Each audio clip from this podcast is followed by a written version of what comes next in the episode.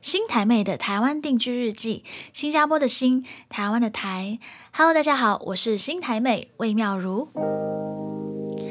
Hello，欢迎收听第三集的新台妹的台湾定居日记。那今天的 Podcast 呢，我想要分享关于在台北的租屋心得。其实我是从二零一七年的时候在台北开始租房子，然后那时呢，我是以短租的方式。因为毕竟那时的工作证啊都是两三个月这样子，所以我一次只会就是租两三个月。那我是到了去年，呃，正式就是拿居留证定居在台北的时候呢，才开始以长租的方式在这边租房子。那呃也算是累积了从二零一七年到现在的一些租屋心得。那今天想要跟大家分享一些事情，然后稍后呢也会邀请我一个呃也是近期搬来台湾的一个新加坡朋友一起来。呃，分享就是在台湾租屋碰到的一些有趣或者是印象很深刻的事情。那在这边想要跟大家先分享，如果在台北租房子的话呢，需要注意的一些事情。首先，我觉得租房子之前一定要先定好一个预算。那在台北一个人租房子的话，我觉得一个很好的预算是大概一万块左右，基本上一万块左右就可以找到。呃，可能在新北市不错的套房，或者是在台北市一些啊，算是比较大一点的雅房。当然，我这个只是一个参考啦。如果你是要呃租那种就是一整间一整层，或者是很美的套房的话，可能在台北都会要到呃两三万哦。那租金涵盖的范围呢？我觉得大家必须注意的是，呃，有没有包括水、网络还有第四台？基本上呢，呃，在台北租房子的话，很长租金是会包括水、网络还有第四台的。那通常电费会是另外算，因为电费会有分，就是可能呃夏季的电费，还有不是夏季的时候的电费。然后除此之外呢，呃有些房东他会是算你可能一度是五块，还是一度是六块。那我自己就都碰到蛮好的房东，所以目前为止我的租屋的那个电费都是以呃台电那边的那个跳表来计算。意思就是是照账单来算的，所以就不会有什么一度五块还是六块的问题。因为其实一度五块或六块的话呢，算下来啊，尤其是到呃夏天的时候呢，电费会非常非常的贵。然后我觉得还有一件事情是大家比较常会忽略的。呃，我会建议大家去看租屋的时候，最好是早上去看一次，还有晚上去看一次，因为早上和晚上的感觉会很不一样。好像我之前住在呃永和的时候呢，呃那间房子就是早上采光看起来很好，就会觉得哇很很宽敞很大，因为它刚好就是窗户蛮多的。然后但是晚上去看的时候，就会顿时间觉得那个空间变得比较小，然后你要看自己就是可不可以习惯。呃，这样的一个感觉，所以我觉得就是早晚去看一次是最安全的。顺便也可以去理解一下，嗯，早上和晚上的时候，你周围的那个邻居还有生活环境的那个日夜差异。那最后一点，我觉得大家也比较常忽略的，就是尽量不要有一个时间的压力。虽然这个真的很难啊，因为通常要搬家的时候，呃，你大概可能只有呃。一个月的一个操作期，就可能你租约要到了，你要马上去找另外一个房子。那那这样子的话，就会有时候会碰到说，如果刚好那个期间就是一直找不到理想的，你可能就要嗯将计就计，就是如果有一个另外一个你不是很理想，不是很想要，可是他刚好在那个时期有的话，啊，你就会将计就计住进去。然后我觉得当下你可能会觉得没什么，但是真的住进去过后。就会发现哦，原来他不是你最理想要的那个样子啊！但是租约都直接就是通常前一年你就必须呃就这样子住下去，所以这个可能就是在心理上有时候会觉得不是很舒服，所以我就建议说，最好是可以的话呢，早一点找，或者是就是可以跟房东谈说，在你找到新的房子之前，先有多一点的弹性。呃，可以让你比较延迟去搬离你现在住的地方。那还有另外一个状况，就是如果你提早找到不错的话呢，然后对方是要你可能马上就搬进去，但是你可能现在是你还有租约的状况，那这个时候你就要评估说，那你那个旧的地方，如果你现在就呃舍弃掉的话，呃，或者是就是直接付到租约到的时候，然后才拿回押金。呃，这个是不是你可以接受的？然后同时间你又找到一个新的，是你比较喜欢的。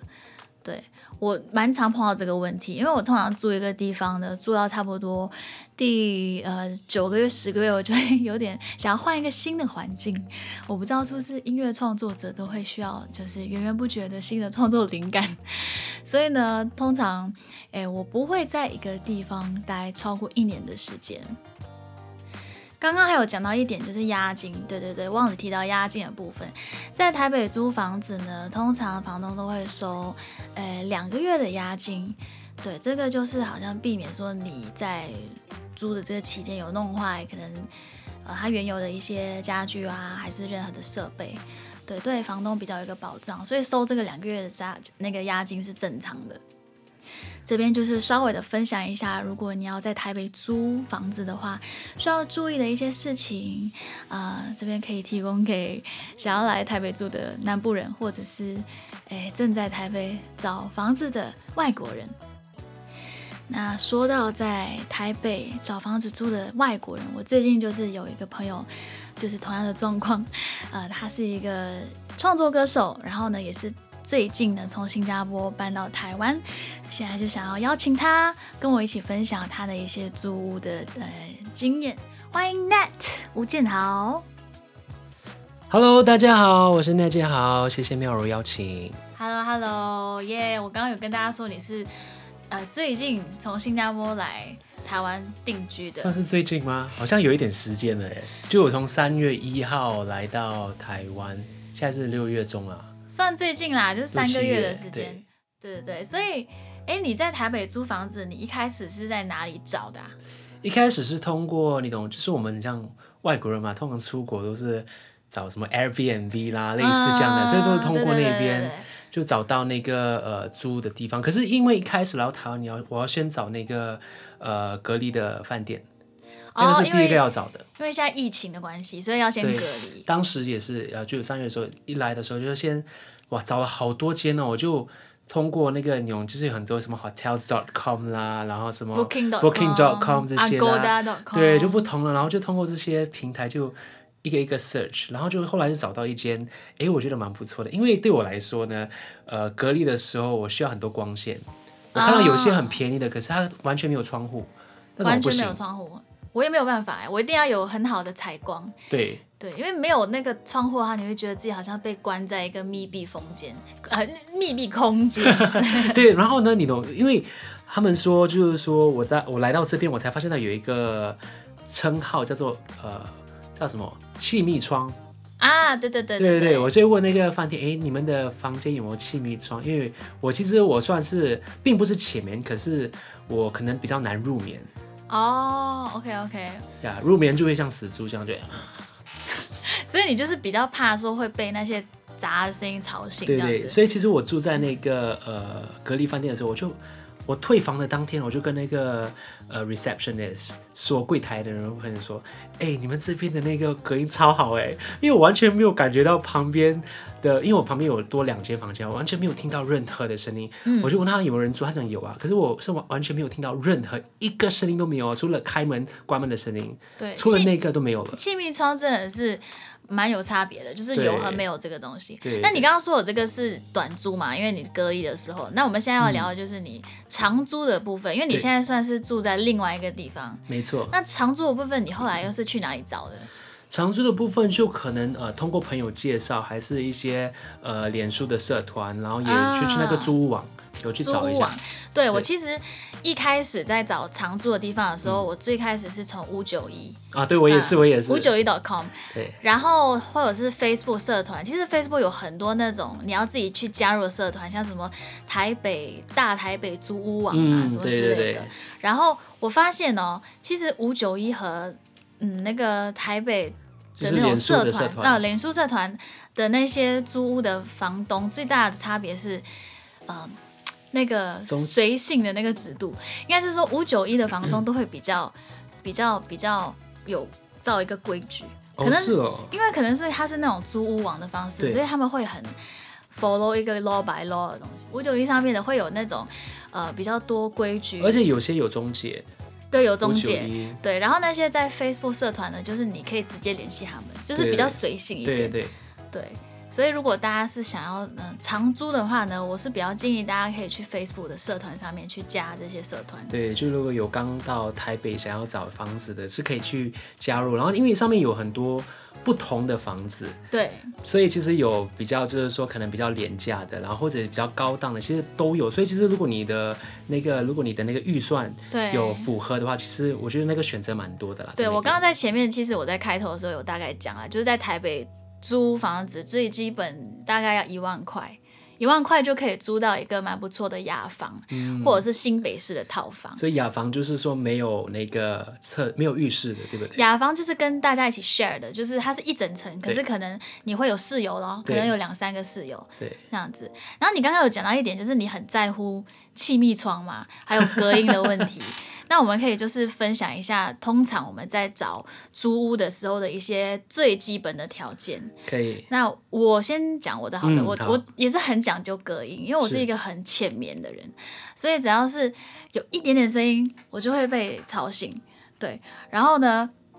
所以那个隔音对我来说很重要。然后隔音就是包括气密窗啊，还有那个隔间是不是用水水泥墙还是它是木板墙？我觉得这个很重要，而且你真的是要去到现场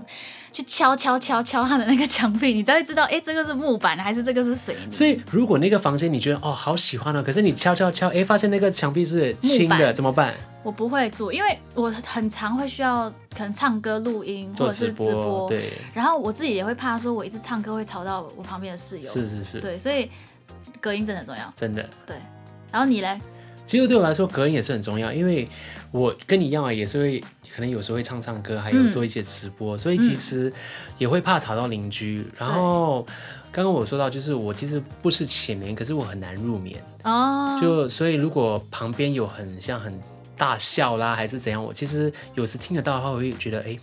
可能比较难睡觉。哦，对对，所以那个气密窗还有那个隔音的设备，我是觉得尽量是中上啦，也不用到非常非常的听不到，嗯要不然、要不然也会觉得哎，这是自己活在自己的空间而已，这样蛮好的啊，你干脆就是住在录音室这样子。住。在录音室，我那个隔隔音完全就是就是没有任何声音，对对，然后那个然后那个整整个墙壁是海绵那种感觉，，对，那个可以贴啦，可以自己贴隔音海绵。就除了这个，我觉得对我来说啦，嗯，电梯蛮重要的。电梯很重要。OK，当然一开始在疫情之前呢，因为我其实我经常出去做街头表演嘛，嗯，所以我街头表演都需要扛呃可能两到三个东西，一个大行李，然后再加背上我的那个呃 keyboard 呃，键盘啦，键盘。盘键盘，对。所以其实需要就是有电梯，要不然我上下真的是会很辛苦。哦，对，电梯对我来说是还好，我以前也觉得说我一定是很需要电梯，不然会死掉，因为在新加坡我们都被宠坏，到处都有嗯哎电梯。真的真的，但是因为来到台北过后，开始习惯很多这种老公寓啊，都是没有电梯的。然后你爬久你就习惯了。然后尤其是我现在是住五楼，嗯所以爬久了，反而觉得哎，诶这是一个很好的运动方式，也是我现在唯一的运动方式。所以我其实还蛮珍惜每天可以爬楼梯的时光。其 实如果是每，就是说，如果是你是说日常有嗯电梯，但有或没有电梯，可能这个是一个比较小的问题。可是如果是当你要搬家的时候，啊你就会发现到有电梯真的是一个很幸福的事情。对，真的，尤其是好像我这种每年会搬一次啊，每次到搬家的时候就会有这个问题。但是通常啊，我就是一的找搬家的人，或者是麻烦朋友，麻所以朋友比较朋友，朋友比较可怜，对，朋友比较可怜。非要帮你搬四五楼哎，真的是。对，因为我之前来到台北的时候呢，我住的那个隔离饭店嘛，嗯我也是要经常要爬楼梯，因为虽然他们有那个电梯哦，嗯，可是不能用。哦，不能用哦，那那个电梯要干嘛？就是那个电梯是给普通的旅客用，我们就是需要隔离的话，不可以用那个客运的电梯。所以他是会规定说，你因为你是隔离的，你不能跟一般的那个租不是租客啊，就是跟一般的那个房客。所以入住的当天呢，呃，我就需要爬九层楼。哇，到我的房间。所以你爬九层楼，带着你的 keyboard 键盘、行李爬九层楼，幸好是那个 keyboard 跟行李，他们还可以帮我用客运上去，所以我还是就是我就我就需要爬。可是呢，之后你说的我就客运是那个电梯啦。啊，客运电梯，哦他们还是可以用那个客运的电梯帮我带上去。嗯可是我就自己需要爬九楼嘛，所以我觉得我跟台一来到台北就需要做一个爬楼梯的运动。哦 然后之后我、啊。，对之后我搬去我的 Airbnb 的时候呢，因为他们在维修嗯我的那个、就是那间房原本的房间嘛，他们就把我入住到另外一间。然后入住到另外一间呢，他并没有通知我说这个这个房间没有电梯，嗯，所以之后我就真的需要把我的 key、我的那个键盘呢，还有那个呃行李，总共我觉得差不多有五六十、六七十公斤，嗯。整个搬到五楼，嗯，因为我住的是五楼，然后我自己一个人，哇，对，因为我我就当时不想麻烦魏妙如啊，魏妙如就可能比较比较难帮我啦，对不对？没有啦，因为我一个弱女子要讲要帮她搬五哎六十公斤，那你可以这样说自己，对，所以这个就是刚刚说关于就是电梯啦的部对对分啦。好，那我们 fast forward 到一些其他的基本条件。我自己有一些其他的基本条件，就是我希望说，呃，当然有窗户有采光，然后再加上呢，呃，厕所要干净，然后最好是白色的，因为我对于颜色这些东西还蛮敏感，我会觉得说。哦呃，厕所白色的话，它看起来就是很明亮，你也看得出它肮不肮脏，对，如果说厕所呢，呃，我之前碰过一个租的地方，它的那个厕所是用绿色的那个怎么说，墙纸吗？墙壁有点绿色，然后它的那个洗手盆啊，还有它马桶都是绿色的，然后给我的感觉就觉得这边脏脏的。虽然说它也可，啊它有可能是真的是已经清理到很干净，对对对，可是那个颜色就会让人家有一种觉得这个地方好像不是很干净。是所以我对于呃白色的厕所会有所讲究，这个是一个蛮奇怪的一个基本条件。了解了解。对，然后还有另外一个就是一定要有呃洗衣机，啊，对，因为我觉得没有洗衣机的话，如果要我去外面的投币式的话会很麻烦，因为我我还蛮常会一直换衣服。对，所以如果是说我都累积到一个星期才去洗的话，然后再去那个投币式的洗衣机那边，我会我会可能重死，就是扛很多衣服去。其实关于这两点，我我可能可以跟大家 share 一下，因为，我在找那个房子的时候，那个清洁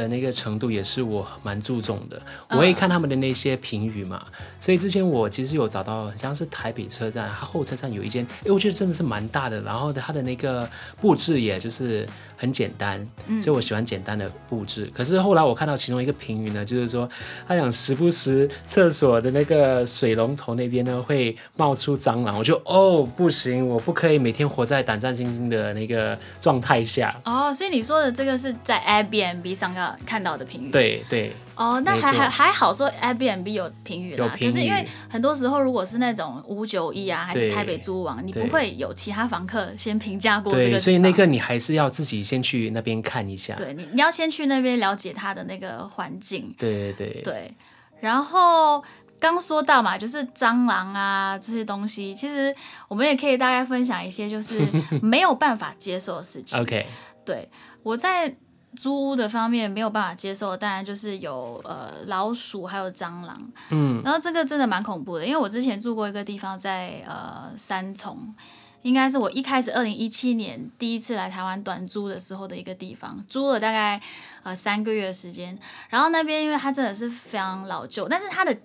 住家是很美的，只是它外面的环境是很旧。嗯然后每次爬楼梯爬到三楼啊，就一定会有一只老鼠，然后那只老鼠，对，那只老鼠是同一只哦，就是它就是只活动在它有三楼，名字吗？你有给它取名？它就叫老鼠。然老后鼠，所以每天回家的时候就会很心惊胆跳，怕那只老鼠会突然之间出现。所以它有攻击过你吗？没有没有，还是你每次只听到他的声音就？听到他的声音。嗯对对对，然后呃，除了老鼠，我也很怕，就是很恐怖的邻居。有恐怖邻居就是那些会一直每天装修，然后每天早上就可能用那种电钻声把你吵醒那哦。no，真的 那个真的很可怕。真的很可怕，而且对你来说，因为你算是比较晚，前面而且比较晚睡嘛，晚晚睡，所以如果你早上他八九点就开始跟你有那个电钻的声音，你应该会疯掉。我会直接去楼上骂，还是去楼下骂他？那你呢？你有什么是你很忌讳的在租屋方面的东西？其实那个我觉得噪音真的是蛮对我来说是蛮严重的，我会蛮忌讳这个东西，而且。呃，就是因为之前我有一段时间是住在就是西门那边嘛，然后刚好有一个晚上呢，就凌晨三点半哦，就突然间门外传来一一阵的那个手机的声音，然后我当时就是半梦半半醒，因为我差不多可能一点睡嘛，所以半梦半醒的状态，半梦半醒的状态，然后就一直在寻找，哎，是我的手机没关吗，还是怎样？然后这个不是也是门外面传出来的声音，然后就觉得谁啊？我就是可能是其他的房客就就开很大声，然后我就觉得，Oh no！所以我就觉得之后就想，呃，可能就搬掉吧，因为可能那个那个那个经历让我有点可能有点阴阴影哦。所以邻居真的很重要，邻居很强。他们就说什么在家靠父母，在外靠朋友，跟邻居。我跟你说，这个是真的。如果你邻居很好的话，你真的是会过得很幸福。对对对，有时还可能有那个他们会可能自己做点东西，然后还送给你吃哦，会有艳遇之类的。啊，艳遇 哦。OK，然后在台北一些其他我在租屋会忌讳的就是呃地下室，因为你有时候你在租的时候，你会你会看到人家说哦呃忌讳地下室，对。凶宅顶楼顶楼加盖，其实顶楼加盖我觉得还好，因为顶楼加盖反而我会觉得说它是远离那个。呃，街道上的那个声音，OK，所以我是 OK 的，就是没有那个街道上的那些车的声音。对，然后，但是地下室因为很闷热嘛，而且它潮湿，有时候潮湿。对，然后台北就是真的是一个很潮湿的地方，会有异味。对，哦，我刚刚没有说到，其实异味对我来说也是很重要，就是我。不可以有异味。如果那个房间或者是厕所会发出异味的话呢，其实我一开始会先就是先买那个空气清新剂嘛，嗯，还有那个扩香器、扩香瓶，就把那个异味尽量把它去除掉。可是如果真的不行的话呢，有的很多时候可能是因为潮湿的关系，又需要买潮湿机，去去去湿机，不是潮湿机，去去湿对去湿机，除湿机，除湿机，对对对对。去湿，去湿，去湿了，对吧？呀，潮湿机，然后就觉得除湿机，对我就觉得好好好多，就来搬到不同的地方住，其实会有很多不同的一些事情，大家需要注意。对，对我来说，这个就是其中一点。真的住进去的时候，你才会知道。嗯，对。然后其他忌讳的，我会忌讳说，如果那个如果是那种整层的家啦，如果他家里有摆放神台，OK，对，或者是他楼下是呃庙，或者是修车的。为什么呢？修车？因为修车的它会有很多声音啊，它会有那种机车声音，在修车的时候就嗯，对对对，然后你一天到晚就会听到那声音。了解，对，所以也是那个也是要注意，注意周遭环境。哦，对对对，所以除了邻居，也是可以注意一下呃周遭环境，就是那些旁边有没有很那些很潮的，那些商店啊，还是这样？对，哎，那有一个有趣的地方，你有没有发现说？在台湾呢，其实如果租屋是有垃圾代收的话，是一个蛮好的东西，是很幸，又是另外一件很幸福的事情。对对，因为我现在住的地方就有，直接就要把垃圾先呃把它分开，就是那些可以回收的一袋，然后就是可能吃过的东西，然后那些包装就放另外一袋，对，然后拿到我的。就是因为我住很像我住的那个楼层，它外面呢就有一个可以放垃圾的地方，他们之后就会帮你代收，然后帮你丢。哎，这个可以特别讲一下，在新加坡是叫垃圾，可是在台湾是叫垃圾。垃圾。对，所以其实一开始我以前也是讲垃圾，垃圾，大家听不懂什么是垃圾，他以为是另外一个。没有，他就是后来他们说哦，垃圾是大陆的讲法。哦，还以为他们肯定以为是 垃圾。垃圾，垃圾，垃圾，垃圾哦。耶。是说垃圾啦，但是对我觉得垃圾回收蛮重要的，因为。呃，如果是说你时间上没有办法固定去追垃圾，嗯，你垃圾可能就会囤一整个星期，哦 no，对，或者是你的时间表上面你必须就是隔出一个时间，OK，今天要丢垃圾，对对，要特地在那边等着，对，要等，有些是说你要等垃圾车来，有些是你要去一个定点去放在那个垃圾车，好像我之前的地方就是，呃，那个垃圾车会固定停在一个一个街那个路口。对，然后你就要去那个路口那边倒。嗯，然后我觉得这个是我来台湾的时候，我就发现，在新加坡真的很幸福，因为我们都可以直接从每个人的住家里面都会有个垃圾槽，它就是有点像是一个溜滑梯的东西，你往下丢，它就全部集中在楼下的那个呃集中垃圾的地方。对对，可是台湾就没有这个部分。可是我就觉得，其实这个的环保意识也也蛮蛮蛮不错的。就是如果可以培养这样的话，因为其实我也是来到台湾，我才发现到，其实这其实是是可以做呃好好好宝宝来回收，来保护地球。对，就是你会觉得说哦。因为你要做回收这件事情，嗯因为你要自己分类你的垃圾，你会想要减少这些东西。减少垃圾，对，你就不会每一直需要去分类垃圾嘛，对，所以你就为了节省麻烦，你就不会制造那么多。对，然后前几天我去买饭的时候，我就直接带我的碗下去，啊 用那个碗装，然后回来也就是用自己的餐餐筷嘛，对。来来使用，然后最后就洗就好了，因为不用没有什么垃圾可以丢了，对。所以这样也蛮不错，减少垃垃圾的那个机会。对，然后呢，最后就是想要你分享说，在目前啊，虽然你只是在台湾住了三个月，但是目前有没有什么特别难忘啊，或者是美好啊，或者是恐怖的经历，就是都可以 分享。特别美好啊，因为其实我之前呃住在西门嘛，然后我在对那边的那个环境，我是觉得是蛮不错的。对，因为其实你一下楼呢，就是商店，然后就是那个步行街，我就是真的是在西门町的中心，嗯，一下楼就有很多吃的啊，然后有可购物啦，然后怎样？可是因为就是疫情的关系嘛，好，现在就全部都是没有什么，就是没有没有人潮了，嗯，所以其实当时呃会觉得有点落寞啦。就突然间哦，整个、就很像回到我们之前我在新加坡的时候，疫情刚开始的时候的那个、那个状况应。该是说你一开始本来住西门那一区的时候，你是希望说可以是很热闹的，可是想不到说因为碰到疫情，所以现在那边反而变得很很很没什么人，算是，然后。对，然后大家不懂记不记得，就前几是上个月吗？有一次大停电嘛，啊，然后我的家呢，我的那个房子呢，它的那个电梯，就我只知道有一个电梯的入口进入口，嗯然后不知道有其他的像楼梯，所以其实当天呢，我我跟我的朋友就直接是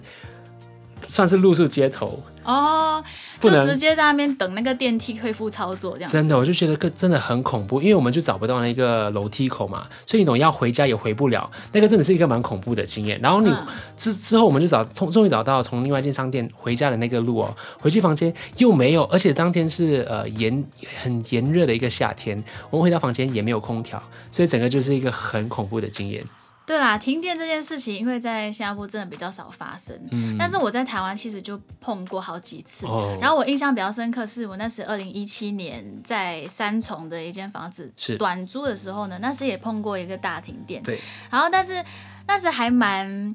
呃算是浪漫的事，因为我跟那个租屋的那个室友，我们的感情都很好，嗯，所以呢，我们反而就是呃。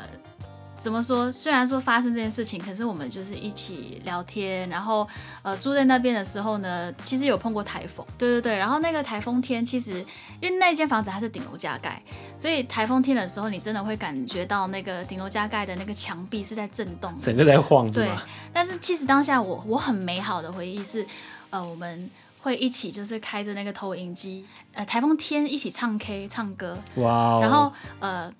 刚刚有说嘛停电，然后停电那天我们就是彼此在那边聊天过时间，真的很会苦中作乐，对，所以苦中作乐的概念，所以，我觉得呃，反而是有碰到好室友、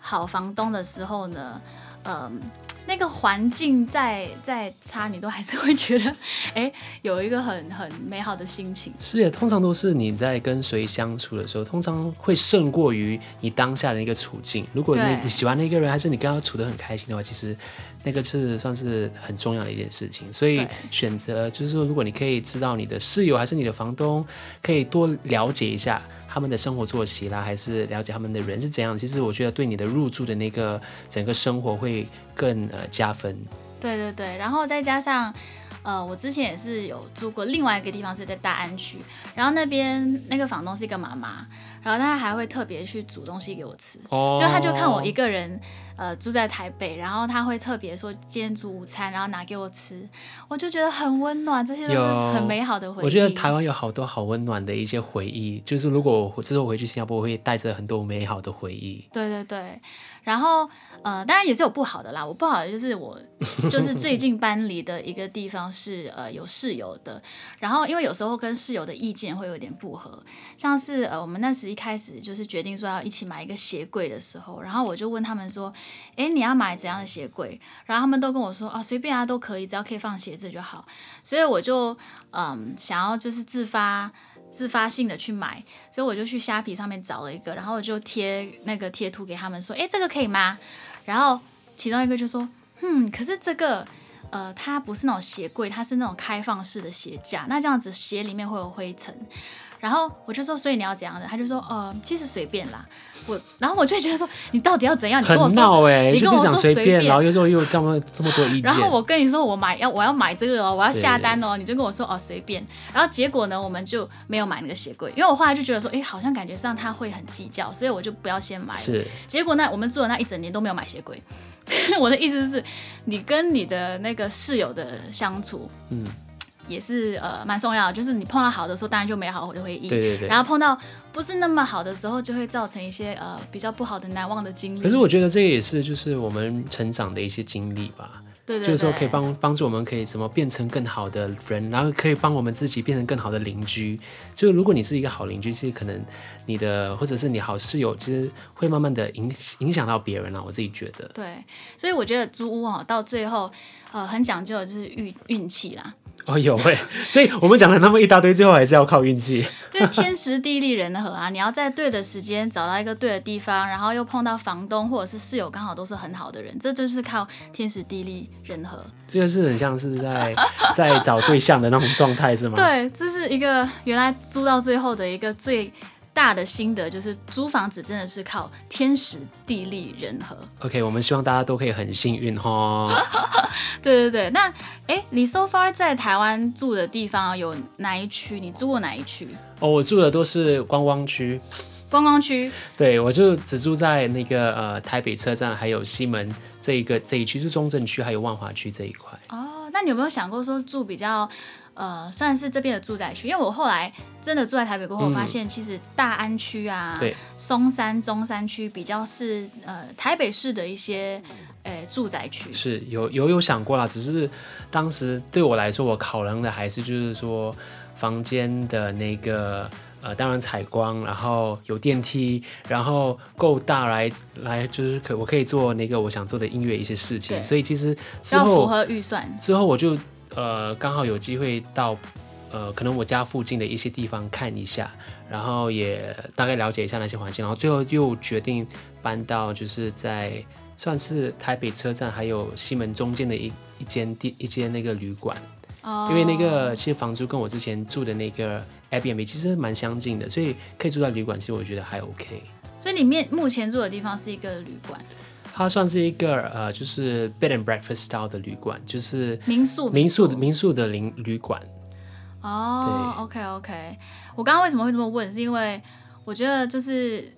真的是住在住宅区的时候，比较像是融入台北的生活。我觉得会耶，对因为如果是一直住在观光区的话，嗯、就会有一种觉得自己好像是观光客，因为你到楼下，你就是很多那种观光的那个店面啊，是然后就是是会有一种好像。没有真的很入乡随俗的感觉，所以我觉得如果有机会的话啦，你可以，因为毕竟你才待三个月嘛，可能之后如果有机会可以在台湾常住的话，你就会发现真的有当地到地生活的感觉。好，我们到时候我们再看。好哟，好哟，谢谢你今天来呃陪我一起录制我的第三集的新台妹的台湾定居日记。这一集想要跟大家分享的是在台北的一些租屋经验，有什么东西要跟大家宣传的吗？宣传就是 顺便给你一个宣传 突然间。突然间一个宣传时间，没 对，有啊，就之前呃，就是我有把我的那个专辑《起飞了》有带来台湾，然后呢也有新的单曲叫《街灯下的你》，所以大家希望可以多多支持啦。对，大家可以到各大的那个音乐数位平台都可以去听到他的新歌《街灯下的你》，还有之前的专辑《起飞了》。今天谢谢你来到我的 podcast。谢谢苗如，跟谢谢大家。拜拜，拜拜，我们下一集的新台妹的台湾定居日记再见喽，拜拜。